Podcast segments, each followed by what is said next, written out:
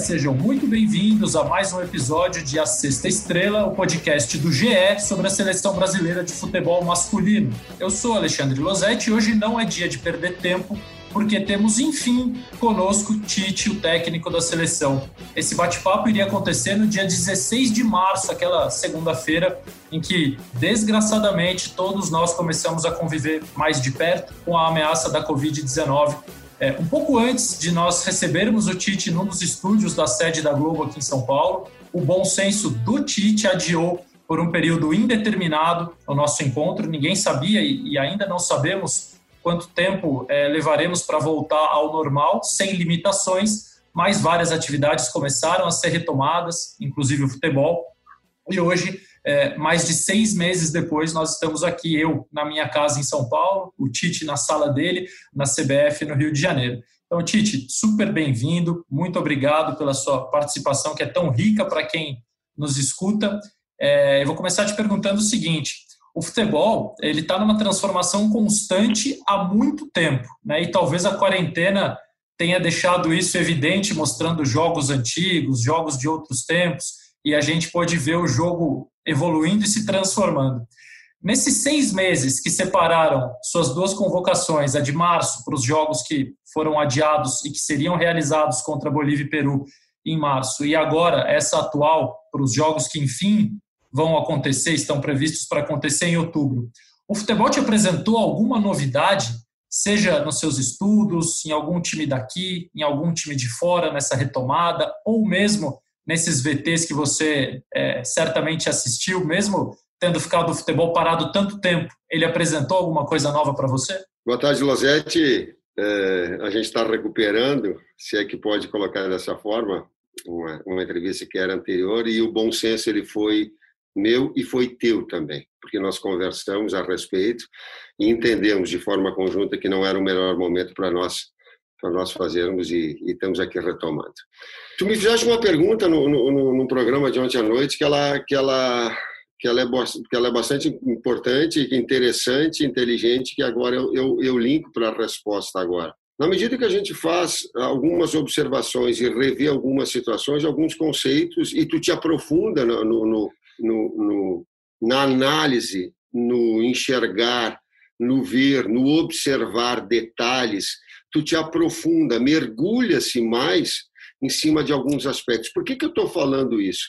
Eu estou falando isso porque uma característica nessas reprises que aconteceram ao longo dessa, dessa, dessa pandemia, e, e elas foram mais, mais frequentes algum tempo atrás, foram muitos jogos da seleção de 70 e, e da seleção de 94, da seleção de 2002, das seleções todas, principalmente que foram marcantes de 82, e um fato uh, uh, para mim ficou marcante, ficou uh, e aí com o olhar do técnico, né? Cada momento, cada seleção nesse nesse período todo, todo ela teve os seus méritos né? e ela teve uma característica. Agora o equilíbrio em que a seleção de 70, a seleção de 94 e a seleção de 2002 com os seus talentos individuais, mas também com, os, com equilíbrio na, na, na ou uma marcação adiantada ou numa marcação um pouco mais atrasada ou mais setorial ou mais mista em bolas paradas, elas, elas tiveram essa marcante. O equilíbrio que essa, e a consistência e a criatividade dos talentos individuais e do senso de equipe que elas tiveram, por isso que aumentaram as chances delas de elas serem campeãs.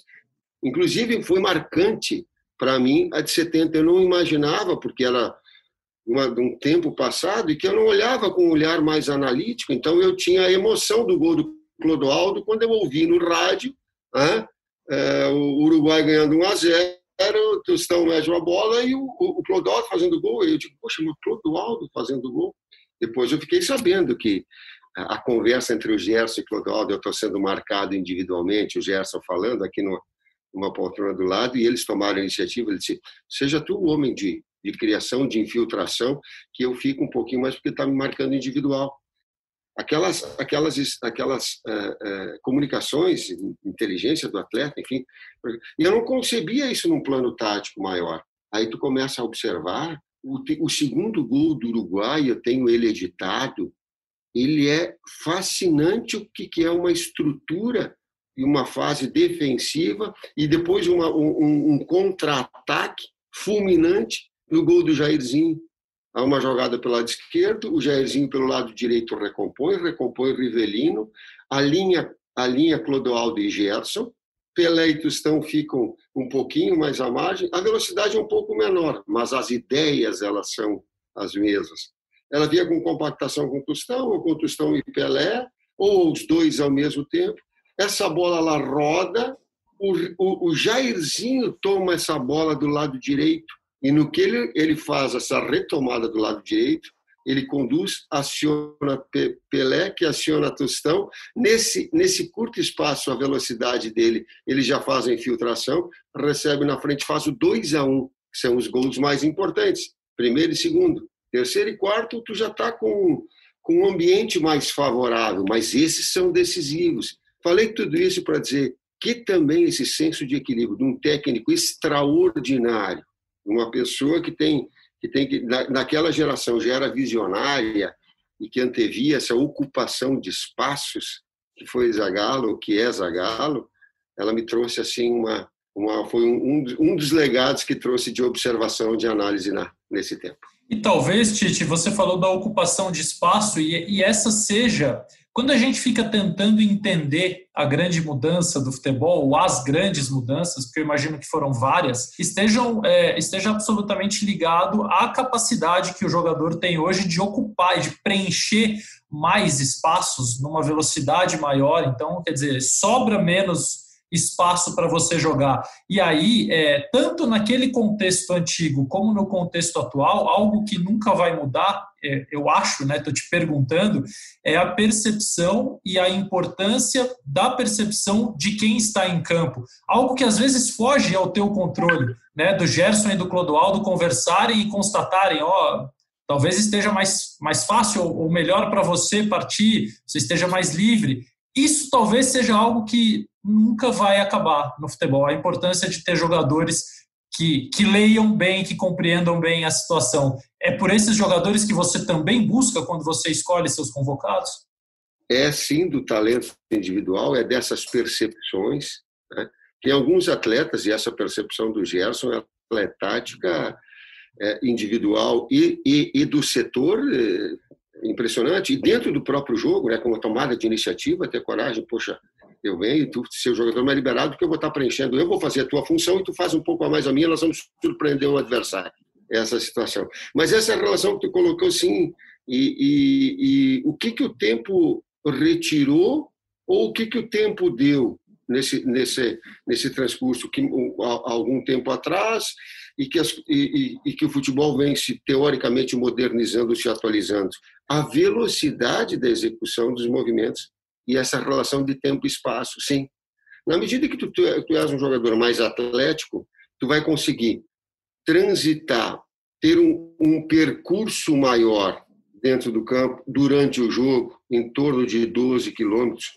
Porém, porém, não é o volume que determina as principais ações que possam definir um jogo. O que são são as ações em alta intensidade, os sprint, as arrancadas, chegar na frente de uma forma leiga que determina um, aspecto importante. Por que chegar na frente? Porque a relação de tu ter mais tempo para executar um lance, ela te dá mais clareza, mais tempo para pensar, para refletir, para reprogramar.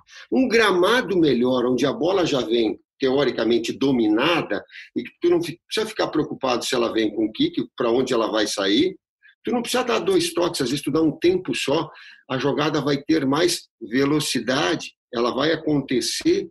Uma, uma... A tua tomada de decisão, quando tu for pressionado pelo adversário, por vezes é um, dois metros que te dá esse tempo a mais para jogar em um, dois tempos e a jogada executar. Então, tudo que antes era mais slow é a mesma coisa, só que mais rápido. As tomadas de decisão têm que ser um insight, tem que ser visionário. Tem um estudo legal sobre, sobre é, visão periférica. O atleta de alto nível, ele registra o adversário e o seu espaço de seis a oito vezes em dez segundos. Então, o que é esse registro? Antes da bola chegar, tu já fica olhando onde o teu adversário está, tu fica olhando onde o teu companheiro possa estar, os espaços antes da bola chegar. Tem um, um, um do Lampard que é extraordinário. Então, o atleta de alto nível, antes da bola chegar, ele já está mapeando tudo que está em volta, ao seu redor, para que quando a jogada, quando a bola chegue, ele já tenha a solução imediata criativa para tal. Duas perguntas sobre isso. Primeiro, como é que se treina para o cara tomar a decisão e para ele ter essa visão periférica? Que trabalhos de campo você consegue fazer? Ou outros técnicos também que têm mais tempo do que você, porque eu sei que você tem que pular algumas etapas, você não tem tempo de treinar, você vai ter quatro dias para preparar o time, por exemplo, para o jogo contra a Bolívia. E a importância, tem um vídeo do Thiago Alcântara que viralizou depois da final da, da Champions League, você certamente assistiu um vídeo com momentos da carreira dele, é, do posicionamento corporal do jogador, especialmente na, na primeira função ali de meio campo. Então, como é que se treina para o cara tomar a decisão certa e qual é a importância hoje do corpo estar bem posicionado para ganhar esses segundos preciosos que você está dizendo. É, nesse, nesses segundos preciosos, nós temos um expert, que é o César Sampaio, nisso.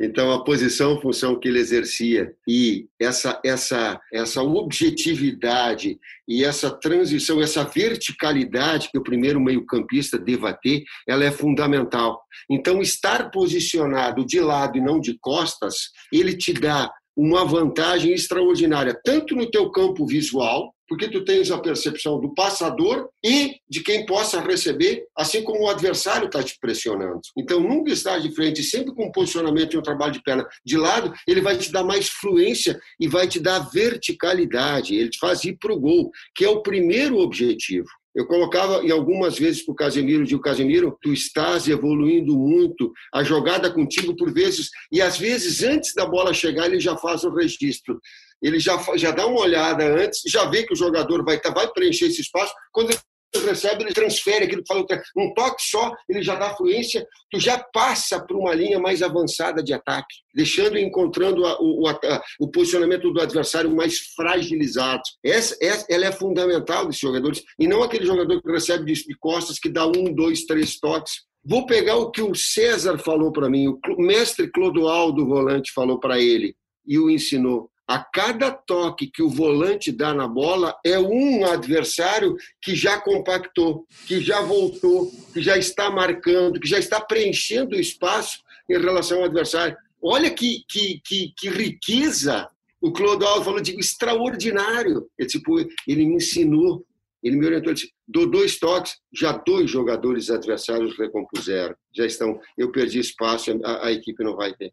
Então, essa fluidez, essa fluência, ela é fundamental. A respeito e hoje... Depois eu, não, depois por, por, por... Não vai, tá. depois eu, eu, falo. É, eu ia te dizer o seguinte, hoje, como quase todos os times é, marcam ou sufocam, ou mesmo que seja um jogador saindo na pressão, é, se o volante estiver posicionado de costas, até instintivamente o passe dele vai voltar para o zagueiro, né? Ele, ele volta a bola o medo dele ser desarmado, se ele não estiver vendo o que está acontecendo, ele volta a bola para o zagueiro e aí perde-se mais tempo de jogo ainda. Ou aquele ou aquela estatística que a gente espreme e leva ela para onde a gente quiser. A gente tem essa capacidade, né? o comentarista, o técnico, a gente pode conduzir para o lado que quer. Aí pega um volante que trabalha assim, ele vai estar tá sempre dando passes laterais ou passes para trás. Aí a gente vai olhar na estatística, ou mesmo o zagueiro porque o adversário marca atrás, ele diz assim: olha, o zagueiro, pelo lado esquerdo, pelo lado direito, fez 37 eh, passes e todos certos. Mas, claro, ele vai acertar todos. E a posse de bola vai lá para cima. Sim, e vai lá para trás e para o lado, eh, tem, é muito fácil. Eu tinha um meio-campo comigo que falava, ele disse: pô, professor, é injusto. É, num, num, num clube grande, ele, eles colocam as estatísticas lá, e, e eu estou sempre um dos que erro mais. Mas eu trabalho muito perto do centroavante, entre os volantes e os, e os, e os zagueiros adversários, com curto espaço de tempo, com velocidade. Claro que eu vou errar mais. Eu comecei, mas isso a 2001, 2002. Gil Baiano, que estava no Internacional. Eu falei, Gil, essa é a compreensão que a gente tem dos fatos. Eu quero que tu erre três e tu acerte um. Mas esse um ele vai ser decisivo. Então, essas percepções a gente, a gente tem, nessas análises, né, a gente deve ter. É, o Tite citou na primeira resposta dele uma pergunta que eu fiz a ele no Bem Amigos, programa do Sport TV. Então, eu sei que o podcast pode ser escutado a qualquer momento, felizmente, ele vai ficar aí para sempre nas plataformas de streaming, mas nós estamos gravando na terça-feira, dia 22 de setembro, e ontem, dia 21, o Tite foi o convidado do Bem Amigos. Eu tive a honra de participar junto com o Maurício Noriega, com o Caio Ribeiro, com o Casagrande, o comando do Galvão Bueno e do Kleber Machado. E o Tite ficou três blocos com a gente, foi uma entrevista riquíssima, que também está no Sport TV Play, se você quiser assistir. É, e talvez a pergunta que ele tenha citado é, foi a primeira que eu fiz a ele sobre o Neymar. Porque num determinado momento é, da passagem do Tite pela seleção, é, todos nós, o Tite e todo mundo, e todos os técnicos, imagino, do futebol mundial, viam no Neymar é, a melhor posição para ele, o lado esquerdo do campo. Foi ali que ele brilhou no Santos, foi ali que ele brilhou no Barcelona, foi ali que a seleção brasileira teve o Neymar nos seus melhores momentos. É, então, Tite, quando você ontem disse que mudou de opinião, eu, eu, primeiro eu acho que você tinha razão antes e que você tem razão agora. E isso se deve ao crescimento do jogador. Né? Eu acho que a culpa, entre aspas, é o repertório ampliado do Neymar. Eu perguntei ao Tite se hoje ele tinha essa certeza de que o melhor lugar para o Neymar, tanto individualmente como coletivamente, era o lado esquerdo, e o Tite disse que não, que não tem mais essa, essa certeza, ou seja, me parece que hoje é, você pode usá-lo em mais de uma posição sem ter perdas individuais ou coletivas. É mais ou menos assim, Tite, ele já era a flecha, agora ele é o arco e a flecha ao mesmo tempo? Sim, sim. Ele desenvolveu essas duas armas, ele é arco e flecha, né? ele, ele a capacidade de finalização dele, ou de ter jogadores que ataquem espaço, ele precisa de jogadores de infiltração. Ele precisa ter Gabriel Jesus, ele precisa ter Mbappé, ele precisa ter Richarlison, ele precisa ter jogador que Cebolinha, ele precisa ter jogador que ataque espaço. Né? É claro que ele tem a combinação, aí no segundo movimento ele vai infiltrar, se tabelar com o Firmino, porque o Firmino vem ao encontro, e aí ele se projeta, porque ele também tem essa característica, mas aí é o jogo curto infiltrar mas também o, arco precisa desses infiltradores. Né? E ele tem essa, essa, essa dupla capacidade que desenvolveu, inclusive para ampliar a área de jogo de uma forma mais central, é, abrir, e o que sim é de não trazer para ele para uma recomposição, uma ocupação de espaço defensivo, a não ser uma ocupação, mas não uma, uma num, um, num posicionamento mais atrasado, como no Barcelona por vezes ele fazia, como quer ver como ele fez no gol contra o Paraguai na Arena, na Arena Corinthians. É, ele partiu de uma bola bem lateral. Hoje tu preserva ele numa, numa posição um pouquinho mais adiantada, para que ele não para que ele não venha tanto, mesmo ali ele tendo feito o gol, né? Mas de estar numa posição um pouco mais fresh, de deixar o atleta um pouquinho mais, mais clean, outros fazerem esse papel para que ele possa executar o, papel ofensivo. Isso, Tite, de alguma maneira inviabiliza que você marque como você marcava na eliminatória em 4-1-4-1, com um homem entre as linhas, porque é, o Neymar, tudo bem, ele podia não baixar tanto quanto o Coutinho, mas ele respeitava uma segunda linha é, que não me parece ser a tua ideia para poder deixá-lo um pouco mais adiantado. Se você fosse marcar com o 4-1-4-1, ele teria que ser o teu mais adiantado, tendo alguém baixando na linha esquerda. É, isso muda é, obrigatoriamente, necessariamente, a tua a posição. Eu sei que você já marcou de outras formas várias vezes, tá? Estou usando é, lá a primeira para ver se alguma forma fica inviabilizada por essa tua ideia de usar o Neymar sem a bola. Vamos imaginar cortar o campo em fatias igual igual uma maçã e a gente vai fatiando o campo. Na pressão adiantada, no tiro de meta do adversário, vão ficar três à frente, porque eu utilizo três e não utilizo dois. Dois normalmente fura. Tu abre dois zagueiros, vem o primeiro volante, joga zagueiro, quatro contra dois, eles ficam trabalhando, eles vão te furar. A minha, a minha ideia. Então, o que, que eu utilizo? Três. O gol que nós fizemos contra a Alemanha lá no amistoso mostrou. A Alemanha quer e queria sair jogando, e nós queríamos marcar alto e nós retomamos a posse de bola e fizemos o gol, definimos o jogo assim, com três jogadores na frente. Então dá para si, nessa composição de três ficando na, alinhados, a, na linha da grande área e agredindo essa, essa iniciação, para retomar ali, a menos que o adversário tentando sair jogando, ele pode perfeitamente ficar nessa linha de três, certo? Aí vem para uma marcação média. Ah, surgiu uma falta na intermediária, se posiciona a equipe adversária, nós vamos trabalhar atrás da linha da bola. O que, que ele fica? Ele fica de novo alinhado a um, a um atacante central, a um atacante pelo lado direito, que retira o lateral do adversário iniciar, e ele fica para a, se o lateral vier buscar na linha do zagueiro para tirar essa saída dele. Não volta demais, mas tira ali. Se o, se o lateral que tem utilizado bastante infiltrar dentro do nosso campo, ele não baixa. Ele fica para o volante ou para o zagueiro que estiver ali. Então ele fica num plano mais avançado, próximo ao centroavante. Atrás tu tem a compensação. Se passar, Arthur, Renato, uh, uh, os dois articuladores que nós. Que nós Bruno e Douglas. Uh, Douglas Luiz, Bruno Guimarães, possam fazer esse daí, se, se o sistema for, for dessa forma, porque aí eles fazem a compensação média. Se esse lateral ele está já muito enfiado dentro do nosso campo, aí é Lodge, aí é o lateral esquerdo, aí é Teles, aí ele faz conforme os setores de marcação. Então, primeiro e segundo estágio pode ser feito. Ele não vai abaixar é, numa marcação atrasada, não vai, porque daí ele vai ficar muito longe da articulação e de um contra-ataque se for se for uma retomada de bola.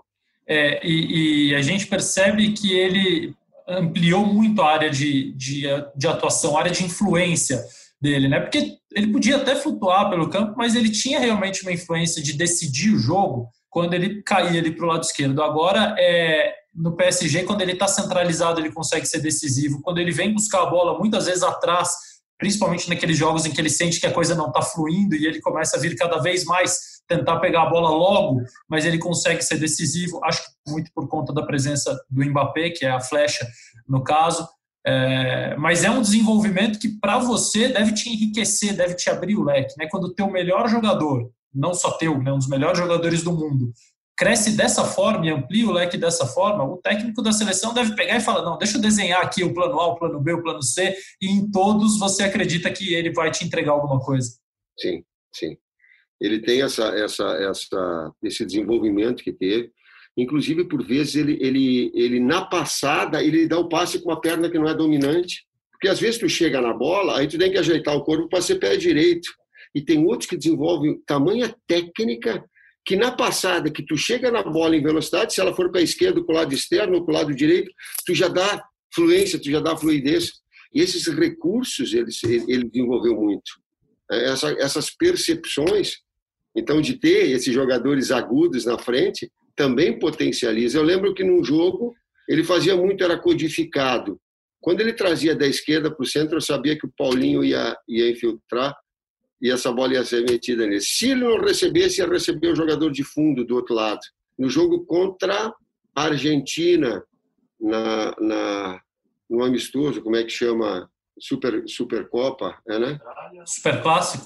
Super Clássico das Américas. É, ele pegou uma bola quando ele estava na minha frente do lado esquerdo, balançou e trouxe para dentro. Quando ele trouxe para dentro, digo, ele vai inverter para o Richardson, que está tá fazendo um facão do outro lado direto. Mas sem olhar, ele cavou. Quando pegou, pegou o Richard, entrando o Richard, chapou, chapou para fora. Porque essas percepções do, do, do, passe, dos espaços criados, ele tem muito, muito desenvolvido e cresceu nesse aspecto. Também no, no, no Bem Amigos, Tite, você disse numa resposta ao Caio sobre é, coisas que você pretende incrementar, melhorar, aprimorar na seleção. Você citou duas coisas. Primeiro, é agredir mais, com mais gente, talvez jogando ali entre as duas linhas de marcação do adversário, com cinco jogadores, é, dando amplitude, que é, na verdade, colocar jogadores bem próximos à linha lateral, né, para esticar, alargar a marcação adversária e criar espaços no meio para que jogadores infiltrem e possam jogar, criar espaço, né? Acho que essa é a grande chave do, do jogo hoje, tem que criar espaço para o cara ter um pouquinho mais de tempo para jogar e também melhorar a criatividade do meio campo, que na tua opinião, sempre você disse isso, é o setor fundamental de qualquer equipe. É, a minha pergunta é, é, é muito difícil ou é tranquilo, é simples, entre aspas, porque eu sei que nada é simples nesse trabalho, mas não é tão difícil assim fazer essas duas coisas ao mesmo tempo? Porque quando você coloca cinco jogadores lá na frente, você tem menos gente em tese para construir, é, para fazer com que a bola chegue até esse espaço entre as duas linhas. Então, como é que você faz para ser mais agressivo e ser mais criativo ao mesmo tempo? é um desafio uh, que, que técnico da seleção ele, ele tem benefícios e te retira alguma, de alguma forma. Ele te dá os melhores, e esse é o grande benefício, os melhores atletas, e, os, e eles nos seus melhores momentos para vir para a seleção. Isso é extraordinário. O, o ônus e o bônus. O lado negativo é tempo para que essas situações, essas combinações de setores, os triângulos do lado direito, os triângulos do lado esquerdo, o setor de meio campo, essa, essa, esse jogar sem pensar, ele por vezes se executa. Então esse, esse é o grande desafio que se tem. Em relação à construção e colocar jogadores mais à frente, é fundamental, e aí é um jogo posicional, tu ter dois na amplitude. Esse, esse é por quê? Porque tu alarga a marcação adversária. No que tu alarga a marcação adversário, se o lateral adversário não abrir, ele vai ficar livre para receber. Se ele abrir um pouquinho, ou a linha de quatro ou de cinco também se movimentar, espaços de infiltração eles vão acontecer para um passe. Mas em outro momento, tu tem que ter esse passe chegar a esses jogadores. Então tu tem que ter lateral com bom pé, eu digo assim, com, com a qualidade técnica, por vezes, de virar o pé, de, de encontrar um passe de melhor qualidade, zagueiros construtores. Tu precisa, o futebol se desenvolveu dessa forma. Às vezes, ó, é, é, é, estrategicamente, eu fui jogar com o Grêmio em 2000, 99, 2000, no Veranópolis, e tinha um volante que saía bem e um outro zagueiro que saía bem. Nós fazíamos aqui, nos dois da frente, marcação individual. Digo, deixa o zagueiro deles entrar dentro do nosso campo com a bola dominada, porque ele não tem recurso técnico para um bom passe. Hoje, essas situações elas já se modificam. Você vai encontrar um zagueiro que faça uma, uma, uma pequena troca com o meio e que vai te fazer uma assistência e que vai te dar um passe para os jogadores, para esses jogadores chegar na frente. Às vezes, jogar entre linhas, tu tem que ter os dois abertos. E os três não podem ser estáticos de dentro, eles têm que se movimentar, porque senão fica fácil a marcação. Então, os de dentro são mais posicionais, né? desculpa, são mais funcionais. Eles têm uma liberdade. Agora, os que estão de fora, eles precisam permanecer na, na largura, para justamente dar esses espaços. São é, essa, essa, essa teoria e transformar isso né, na prática, ela, ela é, ela, ela é, tu, tu, tem que encontrar jogadores, você tem que encontrar essa mecânica para isso. Às vezes, tu colocar um número de jogadores, seis entre linhas, tu pode prejudicar a bola até chegar lá. Os espaços aí tu não vai ter os, os atletas com espaço de movimentação, vai prejudicar. Às vezes, com cinco, tu tem um atleta que gosta mais de transitar e mais veloz, que às vezes com cinco possa atrapalhar, daqui a pouco com quatro possa ser melhor. Essas pequenas percepções elas acabam acontecendo durante o jogo. E imagina a falta que você está sentindo de ter essa percepção no campo de treino, né? Porque já são aí 11 meses quase sem poder trabalhar dentro do campo. E, e, e, aí você vai, obviamente, criando as teorias, imaginando quais jogadores você pode usar entre as linhas, se cinco, se quatro, se de repente seis, é, mas a resposta só vem no campo. E essa agonia de não ir para o campo, Tite? Antes de vir conversar contigo, até me desculpa que a gente atrasou um pouquinho, foi porque nós estávamos programando a, a, os nossos treinamentos específicos e encontrar os treinamentos eh, eh, eh, fundamentais da, da, nossa necessidade. Então, o trabalho tático na amplitude com os jogadores por dentro, a gente já montando, já definindo em que dia for, porque na dosagem de carga, porque eles te trazem uma intensidade maior. Uma dosagem que a gente teve que ter equalizada. O dia do enfrentamento, do 11 contra 11, que associado àquela aquela pergunta como é que tu treina tomada de decisão? Na medida que tu restringe, o cara fala, por que campo reduzido? O campo reduzido, ele te traz uh, espaço menor e tempo menor para execução das jogadas. Associado a isso, um volume, uma densidade, um número maior de repetições de situações que elas vão acontecer no jogo. Então, eu não sei, eu sei que isso existe, mas isso é, é, é a nível ou em nível cerebral? Não sei. É, não sei também, as duas. Você escolhe. Mas uma das duas, isso, isso, isso, fica, isso fica gravado na, na, tua cabeça, vamos colocar dessa forma. Em nível me soa melhor, vamos de em nível. É, é, é, isso não é só os médicos que falam isso, Sim. Então, tu aperfeiçoa essas situações, tu rotina elas e tu trabalha, tua mente trabalha dessa forma para uma tomada de decisão muito mais rápida. Então, isso é treinável. Então, isso que tu fazia tempos anteriores, na, no, eu jogava uh, uh, gol, gol a gol, num espaço pequeno, com pedra, com bola, é uma forma mais elaborada, mas com a mesma ideia raciocina e executa rápido. Usa recursos técnicos, finta, drible, passe, passe cavado. Passe... Cara, é, é, é, não é a mesma realidade do meu tempo de jogar de jogar na rua com, com, com pedra e com, com bola, mas o princípio é o mesmo, da tomada de decisão, de pensar o jogo, de, de, de... e nós estávamos justamente fazendo. Outro detalhe importante que nós fizemos na Copa América, que as grandes equipes fazem, é essa recuperação que nós colocamos, o, perde pressiona. Mas não é só o perde pressiona, é o perde pressiona conjunto para tomar a bola. Senão tu fica assim, ó, ah, eu vou, eu vou, ai, não deu. Sabe, uma atitude mais agressiva para tomar mesmo a bola do adversário para depois jogar. Né? É, é, o Bayern fez isso no jogo, Losetti, no jogo 8 a 2 contra o Barcelona. Ele fez mais de 20 ações de, eh, eh, de, eh, de recuperação durante o jogo. Mais de 20% das ações. Isso, isso, isso, é, isso é absurdo. Isso é absurdo. Então, tu tá assim, perde a bola, tu vai lá e toma de novo. Vai lá, vai lá e toma de novo. Se tu retira a alma do adversário. E, e aí, Tite, posso estar enganado também, mas é, como todas as ideias, na verdade, precisa haver um link entre elas. Né? Você está pensando no perde pressiona, no posicionamento da amplitude, no sem bola com o Neymar, mas elas funcionam simultaneamente dentro da tua equipe, dentro do jogo. Então, até para que você não precise ter um jogador baixando o tempo todo, o melhor é roubar a bola logo, né? para você evitar que você tenha que marcar muito tempo em bloco baixo. Né? Então, é, essas ações elas vão se juntando para concretizar a tua ideia. Perfeito, Alexandre, perfeito. Um dia eu estava falando com o Fábio e já tempos atrás eu olhei para ele e disse assim, Fábio, o jeito que nós que nós queremos agredir, retomar posse de bola, corre mais ou corre menos? Aí ele olhou assim para mim e falou, corre menos.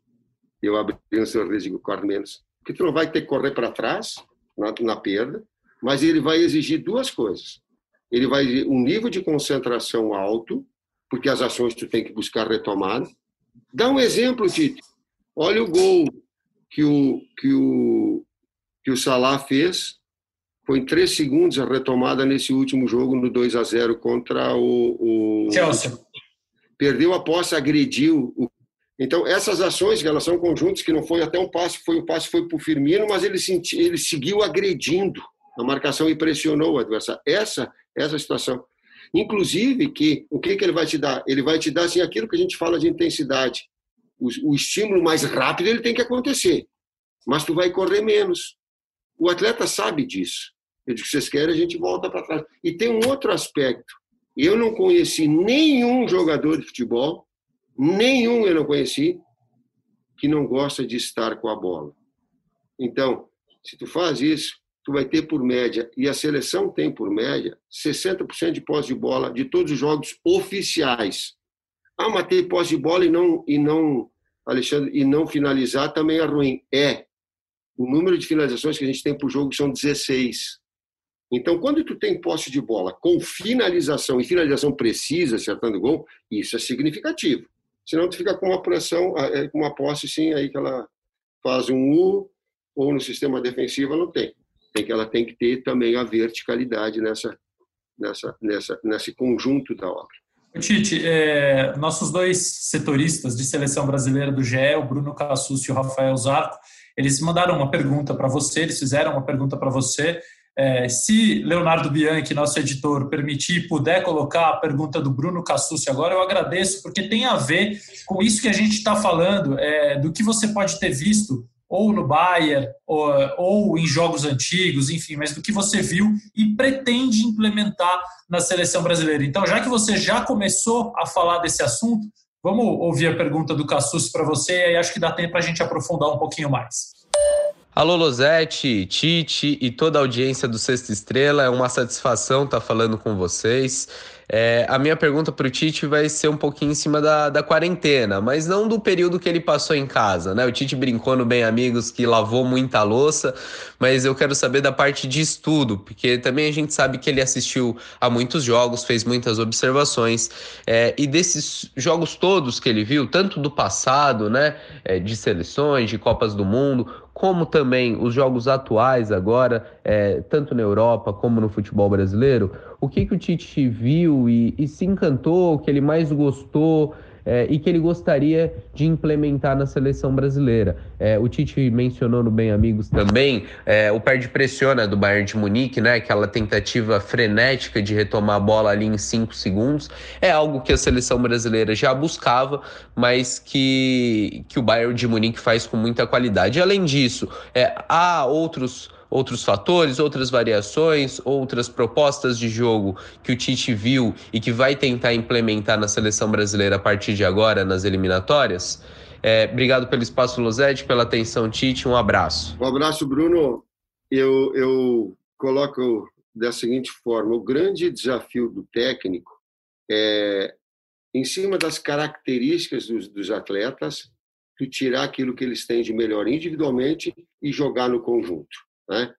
Então, se tu tem jogadores, o que, que eu estou dizendo? Se tu tem jogadores de alto nível e que são goleadores e que, e que agridem espaço, vou te dizer, Richarlison num grande momento, é, Gabriel Jesus num grande momento, o Cebolinha, e são verticais e são goleadores, pode usar o Neymar, estou pegando ali, como um arco maior, porque tu tem flecha ali também. É, se tu tem jogadores de organização que estão num grande momento, Tu pode usar o Neymar aí mais para frente para ele ser arco e flecha. Então esse esse é o grande desafio. E essa estruturação de equipe ela ela é e de ver o grande momento que os atletas estão nos seus clubes. Também agora pós pandemia, principalmente o aspecto físico. Eu vou eu vou pegar um jogo que eu assisti, o jogo do Leeds contra o Liverpool. Para mim, o jogo do desempenho era para ser empate no mínimo. Leeds foi 4 a 3 eh, eh, o Liverpool acaba fazendo gol de pênalti no final do jogo. Qual é que era a característica do Leeds? O Leeds são todos jogadores móveis, rápidos, ágeis, de transição, exceção talvez um zagueiro mais forte, o primeiro volante que o Bielsa tenha colocado. Nessa retomada pós-pandemia, esse aspecto físico, ele te dá uma vantagem muito grande às equipes. E o Liverpool sentiu por quê? Henderson é mais pesado, Van Dijk é mais pesado, Firmino é um jogador mais pesado. Então, essa retomada de um ritmo normal do atleta, para esse biotipo, ela demora um pouco mais. Acaba a equipe no seu conjunto sentindo. Eu brinco assim, a perninha rápida. Eu digo, aqui é perninha rápida, jogadores ágeis, móveis de transição, porque é uma característica que eu gosto mais do que o jogador cadenciado, o jogador sempre no mesmo no mesmo então nesse momento ele é fundamental. E tu já colocou algumas algumas situações que eu quero ratificar que foi nossa da Copa América que ela é quer jogar? Vamos jogar? Vamos correr menos? Vamos ter a, vamos querer a bola conosco? De cada seis de cada dez bolas vamos querer seis? Então vamos fazer isso daí vamos agredir a marcação. Depois vamos jogar né? então essa, essas ideias esses princípios vamos sair jogando? Vamos mas se sair jogando curtinho, com zagueiro, eu, eu, eu, com zagueiros mais fechados, com goleiro do lado, é, o, o, eles, vão, eles vão te colocar três atacantes, tu perder ali, vai ser morte. Eles vão te fazer o gol. Mas se tu abrir de novo um pouco mais, laterais mais próximos, um volante mais próximo, e te der, e tiver, se até sair jogando, mas tu tem uma opção de uma bola de segurança ou uma bola média, longa, tu também pode surpreender o adversário. Todos os aspectos que vão se vão se encaixando nessa estruturação de equipe. O Titi não perde pressiona, é, que você já falou e que o, que o Cassucci também citou na pergunta dele. Se nos cinco segundos não rouba a bola, o que, que faz? Insiste por mais algum tempo, é, deixa, não deu, não deu, vamos montar aqui um bloco mais médio, vamos começar a recomposição, porque existe, eu já ouvi de vários técnicos assim, se você não roubar no tempo que você estabelecer, depois você não rouba mais e aí eles vão te ultrapassar e vão criar uma situação favorável. É assim que você pensa também? faz a pressão, corta a linha de passe para que essa bola não seja profundidade, o adversário obrigue ele a jogar. Se ele sair da zona da pressão, retoma e vem marcar no plano médio. Aí vem, vem, retomar após bola, vai correr para trás. Aí a necessidade da compactação defensiva, da recomposição do seu setor, daquilo que o italiano fala por vezes, não perde posição, às vezes o italiano, que ele é mais ortodoxo em relação a isso, ele tem medo de que com a posse de bola tu atravessa um lado, flutua, para dizer, tu está muito longe, tu não vai recompor. Então, então há um tempo hábil de vir e recompor para retomar posição. Na, voltando ao assunto da amplitude, que a gente interrompeu um pouco, porque, enfim, as respostas vão, vão é, suscitando outras perguntas, mas eu tenho uma curiosidade grande. Nos vídeos que você mostrou no Bem Amigos, você tinha pela esquerda o lateral fazendo a amplitude, você já explicou que o Renan Lodge tem, a gente já viu ele fazer, que o Alex Telles tem, que o Alexandro pode ter, é, Alexandro que não foi convocado dessa vez, é, não sei se foi essa a razão, mas não pôde ser convocado, não pôde disputar uma vaga nos 23 porque sentiu uma lesão às vésperas do Tite anunciar a lista de 23. Mas enfim, do lado esquerdo quem faz é o lateral. Do lado direito, olhando a tua lista de convocados, eu vejo Rodrigo com bastante característica para fazer essa amplitude. É, e te pergunto, o Gabriel Jesus tem é, e fazer a amplitude permite que ele faça um movimento posterior em direção à área, porque me parece ser essa a natureza dele. Eu não consigo ver ele um jogador que, não, que vai resistir em ficar longe da área. É, então, dá para fazer e, e, desenvolver esse tipo de jogo com o Gabriel na amplitude? Sim. Sim, Alexandre. É, quando nós machucamos o, o, no jogo amistoso, o Neymar foi contra Camarões? Não, foi contra. Uh, não, nós, não, Nigéria? Não, não, antes da Copa América. Ah, tá, tá. Catar. Foi no Catar. Ah, tá. Nós, nós tivemos, eu, eu coloquei, uh, nós tivemos que remontar a equipe, fazer a remontagem da equipe. Uh, não estava o Firmino, o Firmino só foi, só voltou para o primeiro jogo. Nós começamos a equipe titular com o Richardson na direita e o Neres na esquerda, com Coutinho e Firmino por dentro. Arthur e Casimiro, Fernandinho jogou o primeiro jogo com Casimiro, depois Arthur retornou, tinha machucado também no jogo amistoso contra Honduras. Nós fizemos dois jogos e, e, e, e as peças não engrenaram a equipe não se ajustou, ela oscilou, ela ganhou o primeiro, o, o, primeiro jogo 3 a 0 da Bolívia, mas fez um bom segundo tempo. O primeiro tempo não foi bom, só o início, mas depois ele arrefeceu e não teve um bom desempenho. Ela veio melhorar no segundo tempo. Eu queria um, um mais equilibrado. Ela veio para o segundo jogo, ela também ficou muito irregular. Ela não conseguiu furar aquela linha de cinco da Venezuela. Ela não conseguiu romper. Nós fomos encontrar um ponto de equilíbrio da equipe quando entrou Gabriel Jesus na direita, e o Cebolinha na esquerda. Aí a gente deu amplitude e deu aquilo que tu falaste agora. O Gabriel, ele é gol também. Ele é, ele é quando a jogada está do lado contrário, ele pisa a área. Ele, junto com o centroavante, ele tem presença de área. É, é do, do, do DNA dele. É da jogada de fundo, como aconteceu no jogo final, em que ele recebe, ele faz o gato, ele faz a finta no adversário, o Dani faz o passe longo, ele domina, dribla o adversário, faz o cruzamento, o Cebolinha faz o gol. Toda a construção dele é de um autêntico ponta, jogador de lado, um externo. Se brincar um pouquinho, é de um externo desequilibrante, porque ele desequilibrou ali na finta do na finta que ele teve, inclusive era uma finta de salão. Ele trouxe para o pé esquerdo, trouxe de novo, puxou fundo, fez o cruzamento de Cebolinha do outro lado. Também concluiu tinha Coutinho e Firmino e o, e o Cebolinha entrando do outro lado. O lateral fechou e, e, e para ele. Porque ele tem essa capacidade, sim. Ele é um atacante que joga e que faz uma recomposição do lado e que tem essa força e essa velocidade para chegar na frente.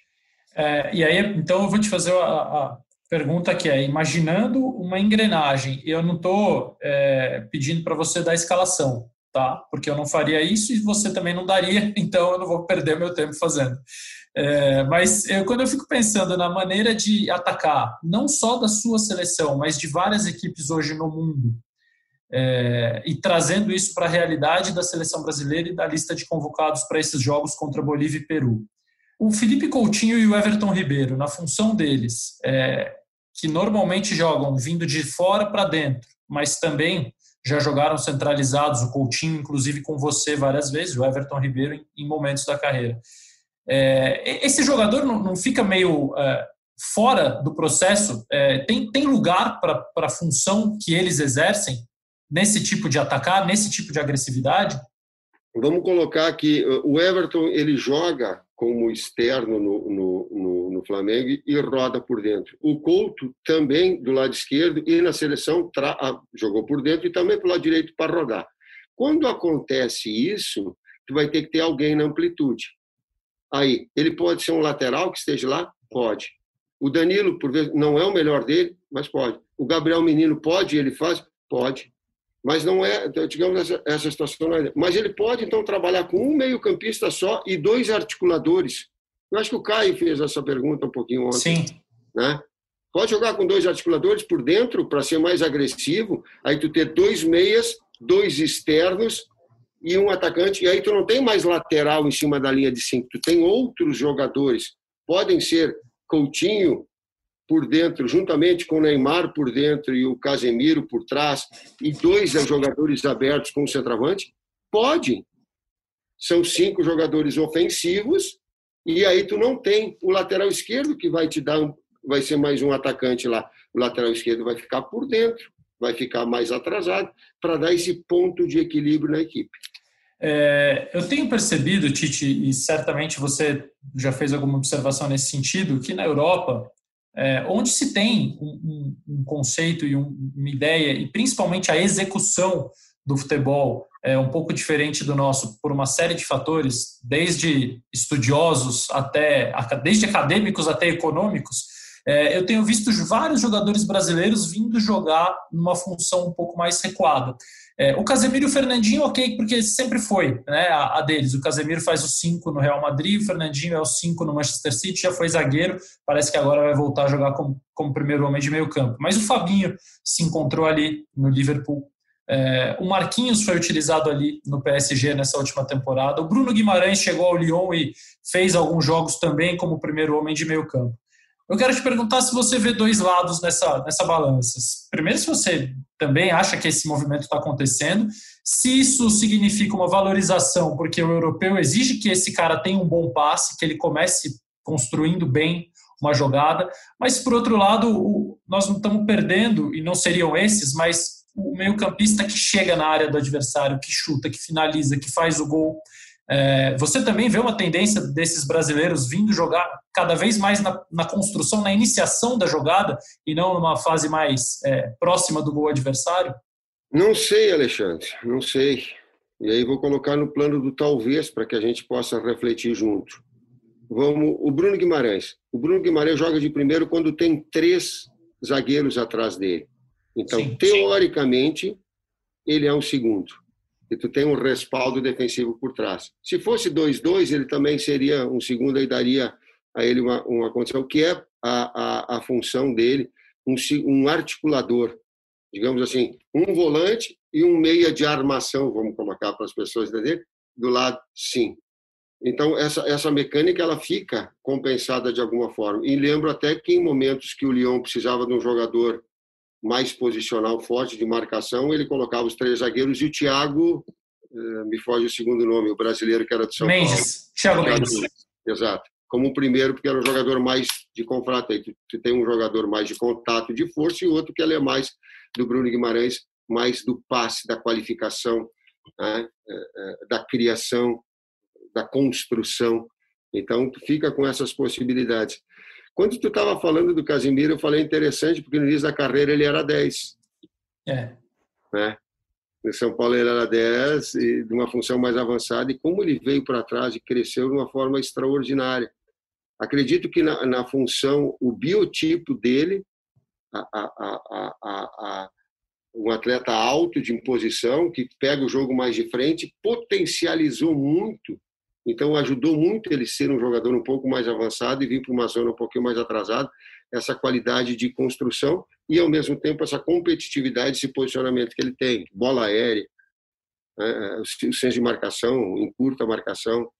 O Fernandinho era meia, ala no Atlético Paranaense. Eu lembro que ele surgiu, ele e Jadson, e eu estava no Grêmio e queria a contratação do, dos dois. Eu e de 10 também, né? É, exato. Eu e, e os outros todos técnicos, na né, grande mérito, mas a gente olhava para os dois e via ele e Jadson uma qualidade extraordinária que, que, que, tinha. E me lembro que eu falei com o Marinho na época, que, que havia jogado no Atlético Paranaense, digo, Marinho, o Grêmio não tem condição, ele só tem condição de pegar um. Quem é que eu, quem é que eu indico? O Jadson ou o Fernandinho? Ele me olhou e disse, os dois são bons pra caramba, vai depender do que tu do que necessitar. O Jadson, um jogador mais de articulação, de criação do penúltimo passe, e o Fernandinho, que que vem fazer essa, essa iniciação, essa competitividade maior. Às vezes jogava de ala com o Geninho, né, naquela equipe que foi campeã. Então, eles, eles vieram para algumas posições. O que é importante ressaltar, eu tenho dúvidas sobre o Fabinho de, de zagueiro, porque ele tem um jogado de zagueiro em momentos eh, que não há peças de reposição de zagueiro.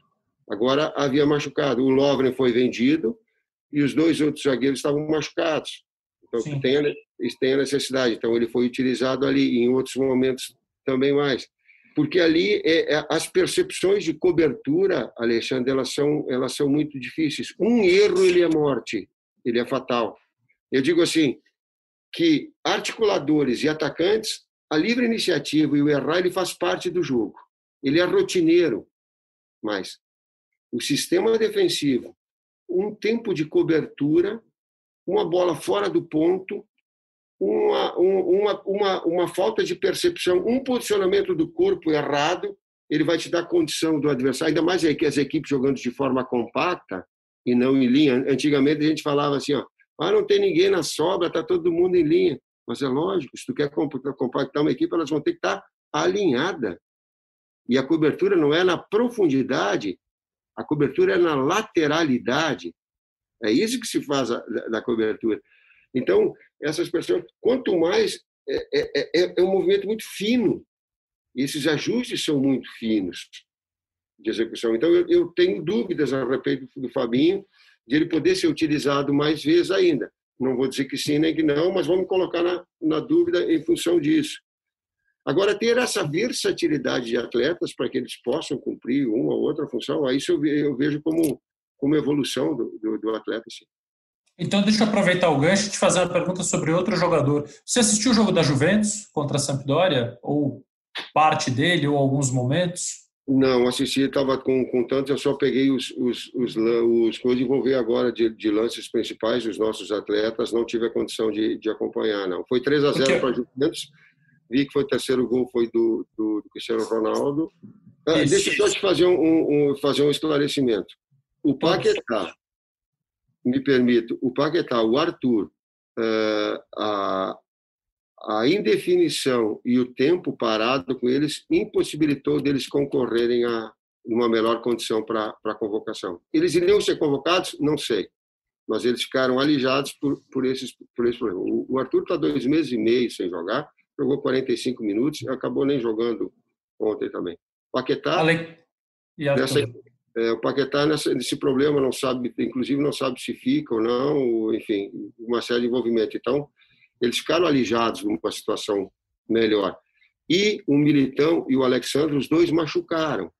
Iriam ser convocados? Não estou dizendo, mas que eles estariam estariam disputando junto com os outros. Isso não é demérito para ninguém, porque eu sempre coloco, eles disputam posição, sim.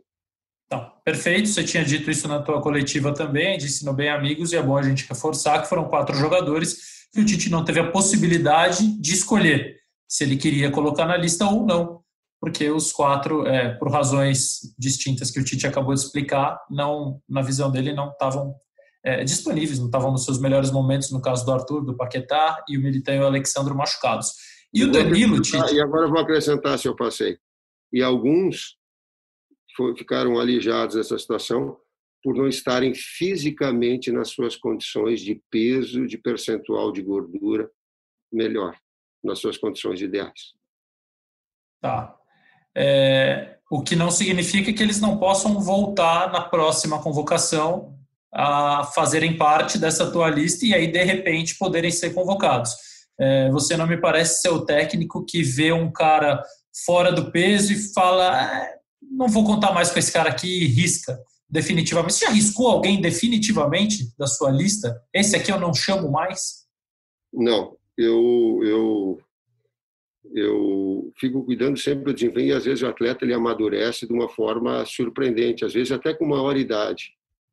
Né? O Felipe, o Felipe do, do Corinthians, no Atlético Madrid, é um exemplo típico. Tem atletas que ah, eles não tiveram uma base, eles não tiveram toda uma sequência, e eles vão ao longo do tempo e daqui a pouco vão maturar com 29, 30 anos. Aí não vou, não vou preconceito, não. Eu já fiz isso, errei, já assumi clube, já, já cheguei para o diretor e falou: esse jogador eu não quero. E aí ele acabou sendo um dos principais jogadores da equipe. A outra eu digo: ah, esse eu não quero. Ele disse assim: espera para ver, e depois tu vai e depois tu vai ver se ele te traz utilidade ou não, mas te dá o direito de, de poder utilizar e utilizar em algumas outras situações.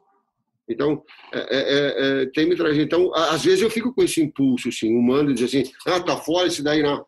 Aí eu digo, não, não, tu já cometeu esse erro, Tite, aí fica, fica os dois adenor dentro da minha cabeça, assim, tu já cometeu esse erro, não comete mais, faça a observação, deixe os outros analisar, e colocarem também as suas opiniões e depois ouça. Então, a maturidade um pouquinho me deu não cometer esse erro. Bom, não que eu queira, Tite, mas antes que o Vinícius me dê bronca, a gente vai começar a encaminhar o nosso final aqui, até porque o Vinícius tem que ver o Antônio, tem que dar um beijo no Antônio, tem que cuidar do Antônio, né, Vini? Então, parabéns para o novo papai. É, então, eu vou começar a encaminhar aqui para o final. Eu ia te perguntar do Danilo, porque ele atuou no jogo Juventus e Sampdoria numa linha de três é, atrás, junto com Bonucci e junto com Chiellini. E eu tentei descobrir, mas eu confesso que as minhas limitações talvez tenham me impedido de chegar a uma conclusão num jogo só sobre o comando do Pirlo. É, teve um amistoso, mas o amistoso eu não consegui ver. Se o Danilo, na hora de defender, ele era um lateral direito, é, porque o rapaz da esquerda, que agora eu não vou me lembrar o nome, vocês me perdoem, fechando como um lateral esquerdo, Bonucci e Chiellini fazendo a dupla de zaga e o Danilo defendendo como um lateral direito. É, mas eu ia te perguntar, caso você tivesse já visto e pudesse é, fazer uma análise melhor do que a minha, você vai precisar de alguns segundos para isso, se o Danilo estava marcando como lateral e saindo, fazendo parte dessa saída em três como, como terceiro zagueiro. Mas, enfim, é interessante porque é mais um jogador teu fazendo um movimento de versatilidade, de ganhar é, acréscimo, né? É, acho que é um acréscimo de qualquer forma. Você tem um jogador, ele começa a aprender a atuar de outra forma, outros movimentos, outras participações no jogo. Acho que isso não é um problema para você, pode ser solução. É. A gente é, elenca também é, jogos que, os, que o Kleber, que o César, que o Matheus acompanham, que o Bruno, enfim, que nós todos acompanhamos, e nós temos também uma distribuição. E me passaram a informação eu não sei exatamente quem foi, mas que a saída é uma saída de três, com Chiellini pé esquerdo do lado esquerdo, com Bonucci e com é, é, é, Danilo do lado direito. E aí vai depender um pouquinho esse ajuste se o adversário tiver dois atacantes centralizados. Se for um só, daqui a pouco o Danilo pode estar um pouquinho mais avançado. Mas, enfim, essa saída de três. O que, que tinha? Tinha o Alexandre na última linha. Depois o Alexandre machucou. Mas é o Alexandre na última linha. Então, essa era a fase ofensiva. Essa saída de bola a três, esses outros jogadores no meio-campo, e esse, e esse lateral na última linha na amplitude, como, como o Lodge fez conosco contra a Coreia. Numa retomada defensiva, fazia-se a pressão e vinha numa recomposição de linha de quatro, o Alexandre montando quatro defensores. Esse, nessa parte, quem estava o Alexandre? Nessa outra parte, porque depois o Alexandre machucou. Até o Alexandre também jogou com um trio. Ele substituiu o Chiellini numa parte, com três, e ele fazendo a função do Chiellini. Depois ele acabou machucando na sequência. Mas então tu tem jogadores que eles possam, e para mim o Alexandre tem essa dupla, essa, é, tanto ele quanto o Danilo. É, é, o, o Alexandre mais na, na amplitude ou na marcação, porque ele é um jogador forte, na marcação consistente, O Danilo, na última linha menos, mas uma linha média, onde ele fez o gol contra a Coreia, sim, porque aí dá tempo de recomposição. Uh, ele no, no City ele fez muito isso. Ele disse: pô, eu vim para a seleção fazendo a mesma função do City, então para mim tá bom. Ele disse: porque nós temos sempre dois jogadores. É um ataque do City era mais posicional, principalmente dos externos. E aí ele trabalhava, os dois laterais trabalhavam o quê? Por dentro, como articuladores, como armadores. Dani Alves faz essa função. Então ele, tá, ele disse: para mim eu me sinto confortável em fazer essa essa função. Então, nessa, nessa do Danilo, ele era uma composição, mas depois vinha com linha de quatro.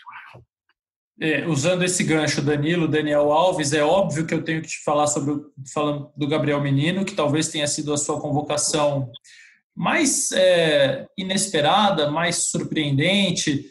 É, e, e, você já expôs as, as suas razões, você colocou a, o Gabriel Menino como um lateral construtor e, e, que atende às suas necessidades coletivas, você usa é, um lateral construtor desde o Daniel Alves, que é o mais rotineiro na função, na posição, e, e a tua estrutura se formou tendo o Daniel Alves, então é natural que você procure um jogador que possa, obviamente que sem a experiência dele, sem a qualidade que ele já atingiu, mas que possa entregar características semelhantes. Mas eu fiquei pensando nessa convocação por um outro prisma, Titi. Eu acho que ela deve ter te feito um, um cara feliz, assim, é, é, realizado, no sentido de você ter uma convocação em que você fez uma projeção do que o jogador, óbvio, do que ele já fez na base, do que ele já fez no Guarani, no Palmeiras, já fez em alguns momentos no time principal, mas imaginando a, o que ele pode vir a ser pelas características dele e como ele poderia se encaixar numa necessidade sua. Uma coisa assim, autoral, quase de técnico de clube mesmo, que está observando o cara ali, está vendo, ó, ele pode ser assim, ele pode se transformar, ele pode me dar isso.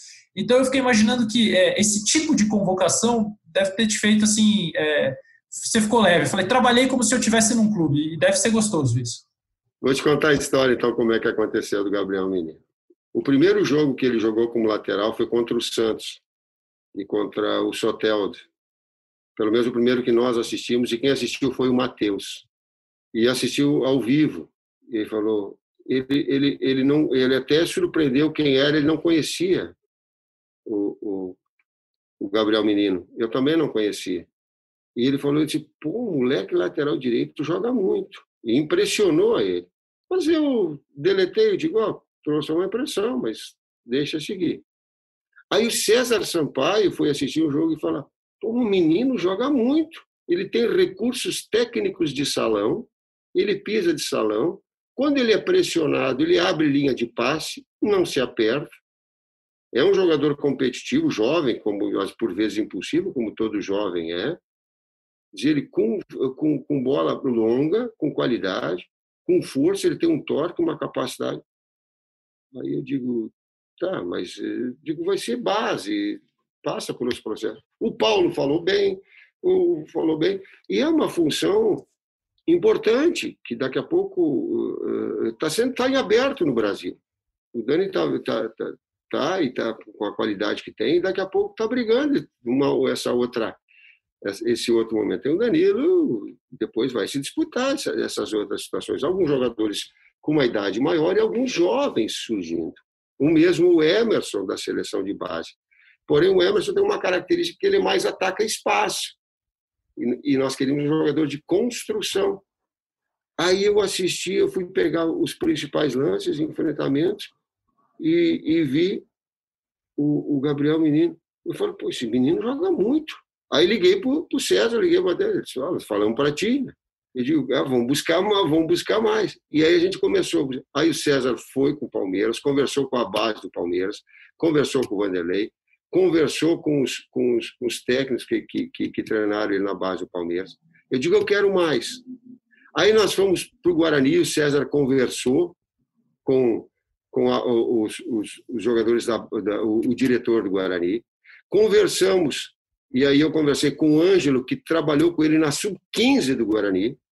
Inclusive, o Ângelo, o Ângelo fez a sua carreira é, é, na Europa, e ele era lateral direito.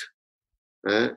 E ele colocou, ele disse: Olha, disse, uma das coisas que eu coloquei para o Gabriel Menino é que ele, que ele como lateral ele vai ter uma possibilidade enorme pelas características dele. Se eu fui da posição e tal, para evoluir nesse setor.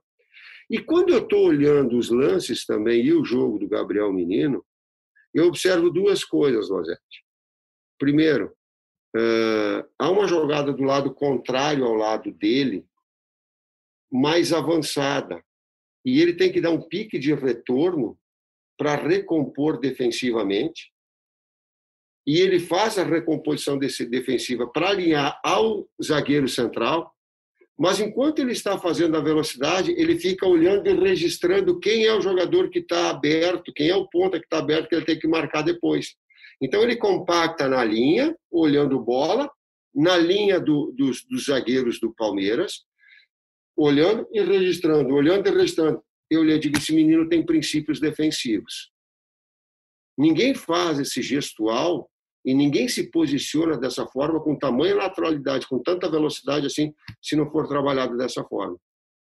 Num outro momento, foi uma jogada mais curta e o zagueiro do, do, do Palmeiras, o Gabriel, o, o, o, o Gustavo Gomes. Gustavo Gomes. A jogada foi muito rápida do lado esquerdo e o Gustavo, ele orienta muito. Ele teve a percepção, olhou para o lado contrário e fez com o braço assim, como para o lateral fechar. Quando ele está fazendo com o braço, o menino já tinha dado uma rasgada e já estava fechado. Porque a jogada ia ser mais rápida e ele estava orientando. Eu digo, eu tenho certeza que esse menino tem, tem as percepções de defensor. Aí o César foi, conversou com o Guarani, conversou com o Ângelo e colocou de que ele teve na sua base também essas, essa, essa, essa rotina, vamos colocar, nessa função que ela pode ser, tanto como meio-campista, como lateral. É, legal demais. Hoje, 22 de setembro, é nós aniversário. Sabemos, nós sabemos também do lado pessoal dele. Tá. Da sua família, do seu pai, da namorada, das formas que ele tem se conduzido, do seu aspecto disciplinar. Foi rápida essa pesquisa, então, hein? Porque, né? Vocês, entre o momento que vocês viram pela primeira vez e o momento da convocação, vocês fizeram um intensivão de Gabriel Menino. É, porque na medida que surgiu, daí a gente foi e aprofundou essa situação. Já tem.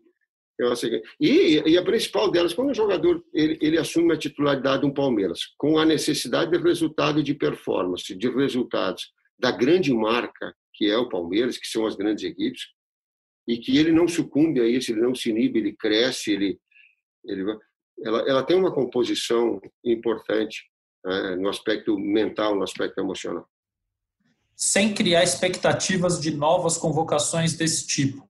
Há outros jogadores com esse perfil jovem, recém-surgido no futebol, que vocês olham e buscam mais informações e querem saber como é a família, como é o lado pessoal, como foi a base, taticamente, tecnicamente. Tem outros é, acontecendo além do Gabriel? A grande maioria deles a gente busca, assim, o, o, o Jardine e o Paulo é, é, nos Muricinhos, e a gente busca, eu, eu sei, sim, da, da, da, vida, naquilo que é possível, da vida pessoal, do Douglas Luiz, o capitão da, da, da Olímpica, é, do Bruno Guimarães. O, o, Bruno Guimarães, quando nós fomos na, na no pré-olímpico, ele estava naquele impasse para que clube ele ia. e fez lembrar porque ocasionalmente eu estava lá para assistir um jogo, eu não lembro, dois jogos, eu, Vini, um jogo. Abertura do, do abertura do quadrangular, do quadrangular final. E no momento que eu fui almoçar, eu almocei junto com a, com a delegação e fiquei. Aí quando eu fui pegar a sobremesa no canto, ele veio e veio pegar a sobremesa. E eu cumprimentei ele e bati no peito, assim, digo, parabéns. Ele me olhou e meio que se, se assustou, porque eu sabia da história dele. Ele estava sendo disputado por, um, por outros clubes grandes europeus. Só que teve um detalhe: ele deu a palavra dele para o Lyon, e eu sabia que ele tinha dado a palavra. E vieram outras propostas de outros clubes com valores financeiros maiores. E o que, que ele fez? Digo, tu cumpriu a tua palavra. Digo, isso é dignidade, cara. Parabéns. Não sabia se ele ia vir chegar à seleção, mas reforçando aquilo que era uma conduta do Bruno. Ele meio que me assustou, como disse assim, como é que esse cara sabe do que passou se eu nem fechei ainda com o Leão, nem me apresentei, estou aqui na... Mas a gente fica sabendo do bastidor e da conduta deles. Ah, e jogadores que a gente ainda não sabe que você foi buscar informação, tem? Porque esses eu sei que você foi. Douglas, Bruno, você convocou, você não teria convocado se não tivesse muita informação. Esses garotos que a gente ainda não sabe como não sabíamos do Gabriel Menino até uma semana atrás. Tem mais? essa molecada toda que vem surgindo, sim, é uma é uma é a busca, como eu falei do, do Paulo, do, do, do Jardim, e da gente ficar conversando e constantemente nós estamos dialogando sobre as características e inclusive esses outros que estão o Jardim também teve muito tempo no Palmeiras ficando conversando conversando com toda a base e buscando né? nós conversamos sobre o Emerson o lateral direito e o, e o, e o, e o e o Gabriel Menino. E aí eu coloquei, eu digo, são características diferentes, daqui a pouco a necessidade de um ou de outro, mas dos dois de qualidade, que vão ser utilizados na Olímpica, na Sub-23 ou na Sub-20. Então a gente tem, hoje eu posso dizer que com os técnicos da, da seleção de base, a gente tem um, um, um entrosamento muito legal, bastante grande em cima das, das, das qualidades de cada um. Tite, últimas três coisinhas. Hoje é aniversário do Thiago Silva, ele está fazendo 36 anos, aliás, felicidades ao Thiago. É, a transferência dele para o Chelsea te deixou contente no sentido de que um jogador da idade dele, se tivesse, por exemplo, ido para um mercado menor, China, Estados Unidos, é, mercado menos relevante do futebol mundial, ou mesmo para um time de, de um mercado legal, mas um time menos importante, que não disputasse em nível competitivo, ele poderia perder espaço, foi fundamental para que ele tenha prolongado essa tenha estendido essa, essa vida dele na seleção, ir para um time como o Chelsea?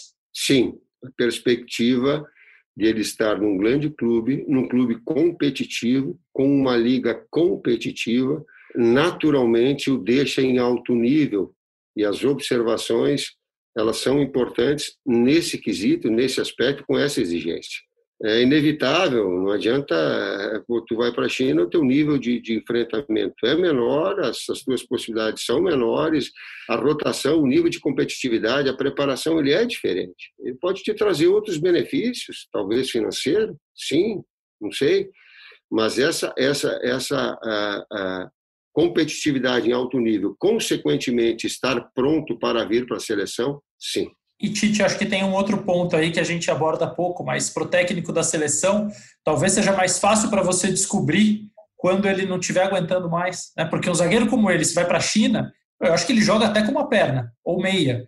Mas no Chelsea, se começar a ficar difícil, certamente ele vai perder espaço. Então você vai ter sinais, até para isso te facilita ao longo desse tempo que ele vai ficar lá. E tomara que não aconteça, mas eu acho que facilita. A preparação dele, claro, ele vai estar sendo exigido em alto nível, o seu orgulho próprio de estar em alto nível e ao mesmo tempo o fato de que se não estiver produzindo bem, vai ficar prejudicado também, os dois lados, sim. Nível de competição alta, ele ele não te retira, não te dá só só o lado bom, ele não te dá só a coisa boa, ele te faz uma exigência alta também.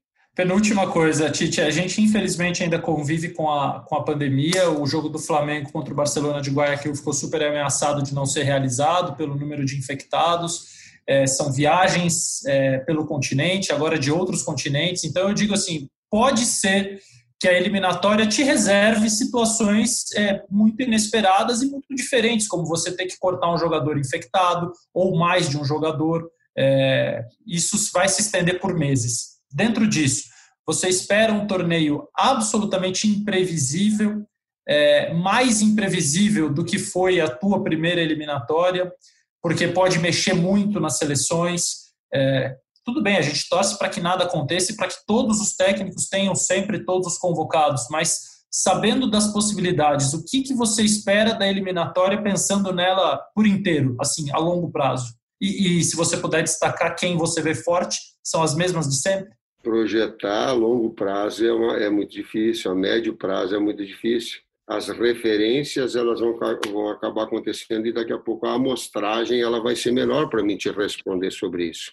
O que eu posso, o que eu posso falar e também nós estamos conversando com o Juninho agora é, é o seguinte, Alexandre, se tiver que tiver um, se tiver entre um prejuízo técnico, mas uma segurança de saúde maior, eu vou optar pela segurança de saúde maior. Por que, que eu estou falando isso? Porque nos é dado sempre a possibilidade de um treinamento no local do jogo no dia antes. Mas se isso, no país, a circunstância, ela for perigosa, ela, ela trouxer uma série de, de, de, de, de riscos, eu não vou pagar esse risco para uma pessoa. Vai ficar prejudicada daqui a pouco a preparação no local, mas eu vou preservar é a integridade eh, eh, não física, a integridade clínica do, do atleta, a saúde do atleta. E das pessoas todas envolvidas, minha também, minha, de todos os outros. Ah, tu é altruísta só por. Não, não, estou pensando em mim. Vou ser sincero, eu e nas outras pessoas todas que estão envolvidas, que é uma responsabilidade muito grande. Moral da história, vou ouvir muito doutor Pagura, doutor André, doutor, doutor uh, Lasmar. Eles vão dar o norte né, nessa situação específica. E se tiver que abrir mão do treinamento, nós vamos abrir mão para a segurança. Tite, vou finalizar com a pergunta do Rafael Zarco, outro setorista nosso, porque ele te fez uma pergunta que foge é, um pouco do futebol, mas não foge tanto assim. Tem muito a ver com o que você pode ter feito durante a sua quarentena, nos momentos em que você não estava lavando louça, lavando pratos, Aliás, eu achei o máximo esquema tático de, de pratos que você deve ter montado. Próxima vez, tira uma foto para a gente, que vai ser curioso para a gente usar em algum momento os seus pratos todos montadinhos ali estrategicamente, se tem amplitude, se não tem. Mas o Zarco foi uma pergunta, é, fez e mandou uma pergunta que tem a ver com esse período que você ficou em casa nesses últimos meses. Coloca para a gente, Léo. Oi, Lozete, oi, Tite, um prazer falar com vocês dois. É, a minha pergunta hoje vai ser um pouco fora do, do dia a dia. Uma vez eu lembro que eu conversando com o Tite, ele comentou que estava assistindo a sé séries como aquela do, do Sunderland, que a campanha é para não cair, aí dá tudo errado. Enfim, eu fico imaginando que nessa quarentena, de repente, ao mesmo tempo que viu muitos jogos de futebol, ele teve um pouquinho mais de tempo e talvez paciência para assistir. Eu queria saber se ele maratonou alguma série desse tipo de futebol, né? Que eu já vi que com ele é, é série de futebol também, né? E hoje o cardápio tá grande também, né? Cada vez mais bastidores de time, bastidores de concentração e tudo mais. Então, queria saber como está essa vida de, de, de, de, maratonista de série do professor Tite. Um abraço, tchau, tchau. Pois é, eu, eu, eu confesso que ela não, ela não teve tão, tão grande, número tão grande. Eu me ative bastante às, às reprises dos, dos grandes jogos, isso me moveu.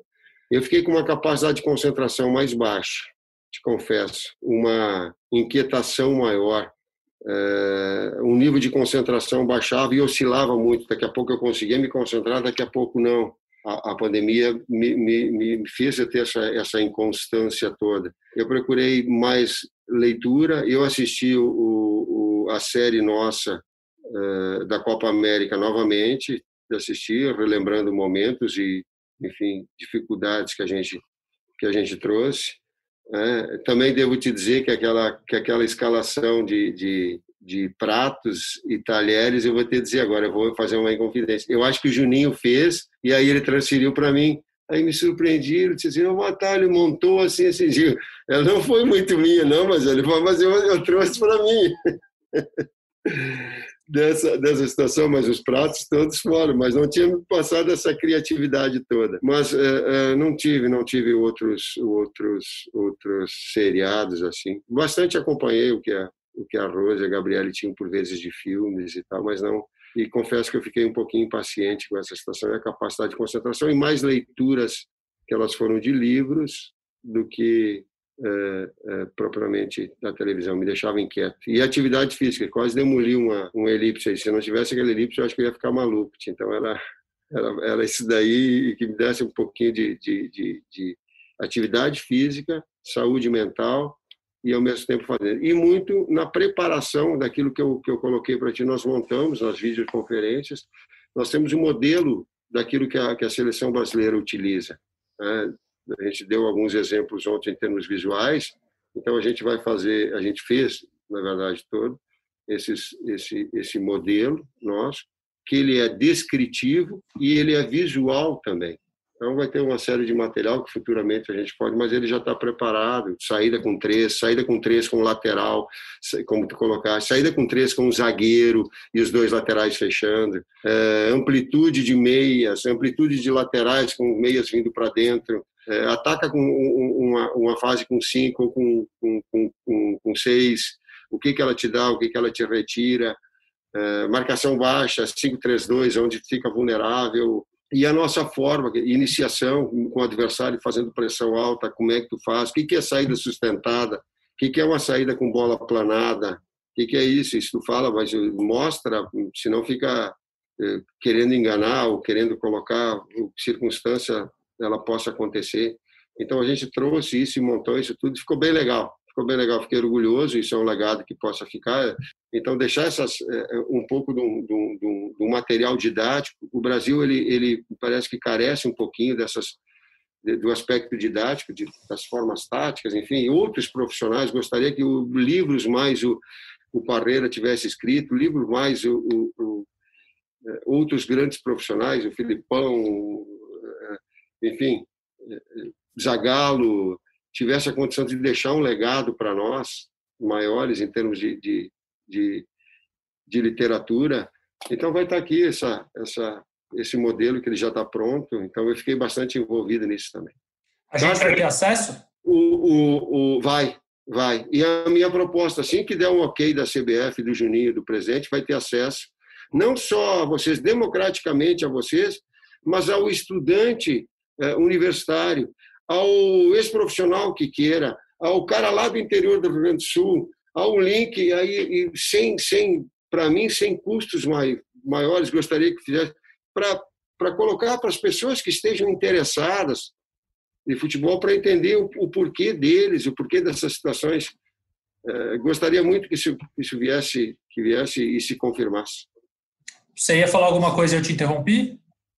Ah, eu perdi, a, eu perdi, não, não, não era essa, não, de, de passar esse legado de alguma forma é, em termos visuais, que agora esses os recursos, os recursos tecnológicos eles nos proporcionam, é, e que daqui a pouco eu lá no início não tinha, eu, eu tinha que fazer uma, uma leitura da, da crônica ou, do, do, do, do Losetti para mim entender como é que tinha sido o jogo.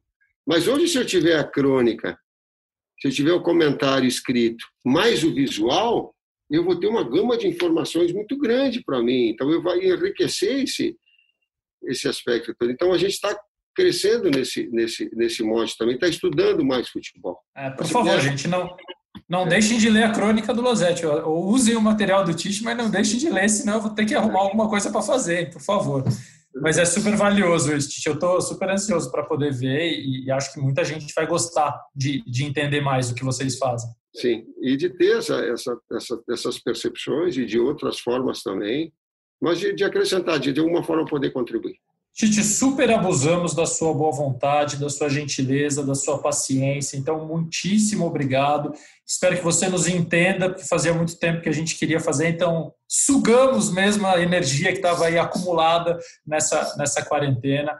Desejamos o melhor para a seleção brasileira, para você. É, que você e sua família continuem saudáveis e se cuidando, que a seleção brasileira possa voltar e realizar em campo tudo aquilo que você vem imaginando nesses últimos meses. Certamente todos nós ficaremos felizes. Espero muito que antes da Copa de 2022 nós possamos te receber lá no LB4, que é o nome do estúdio em homenagem ao Leonardo Bianchi, nosso editor, e afinal de contas sem eles não haveria nada de podcast na Globo, então esperamos recebê-lo no LB4 para conversar de novo. É, mas novamente, brigadíssimo pela sua paciência. E se você quiser, Tite, o máximo que eu posso te oferecer nesse momento é um gol da sua seleção brasileira para encerrar a nossa conversa. E aí eu deixo você escolher. Tem algum especial?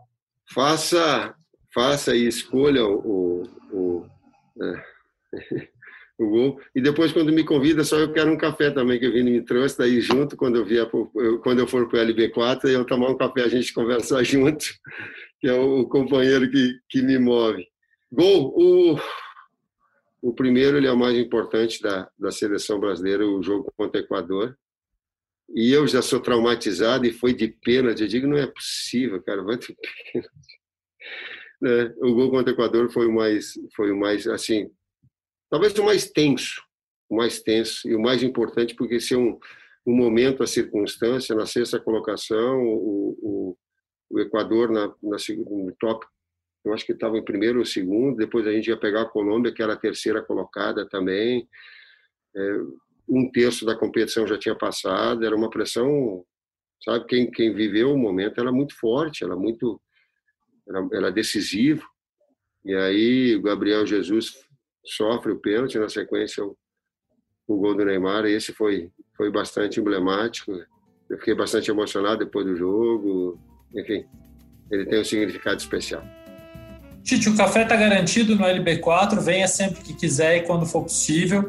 É, nós estamos, para relembrá-los, no ge.globo podcasts, no Spotify, nas plataformas de podcast da Apple e do Google e no Pocket Casts. E este foi o gol que abriu a trajetória que vai se encerrar em dezembro de 2022, a trajetória do Tite na seleção brasileira, o gol do Neymar, primeiro da vitória por 3 a 0 sobre o Equador nas eliminatórias em 2016. Obrigado, Tite, obrigado a todos vocês que ficaram conosco e até a próxima.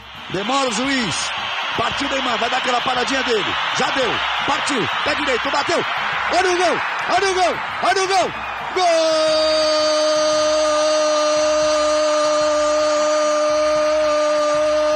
É do Brasil! Neymar Júnior é o nome dele. Camisa 10 do Brasil. É sempre igual, ele dá a parada para ver se o goleiro se mexe. O goleiro já estava adiantado da parada dele. Olha o tanto que o goleiro se adiantou. Aí ele foi pro canto, o goleiro foi pro canto certo, mas foi muito bem batida. Olhou, pé direito, firme no canto. Um para o Brasil, zero para o Equador.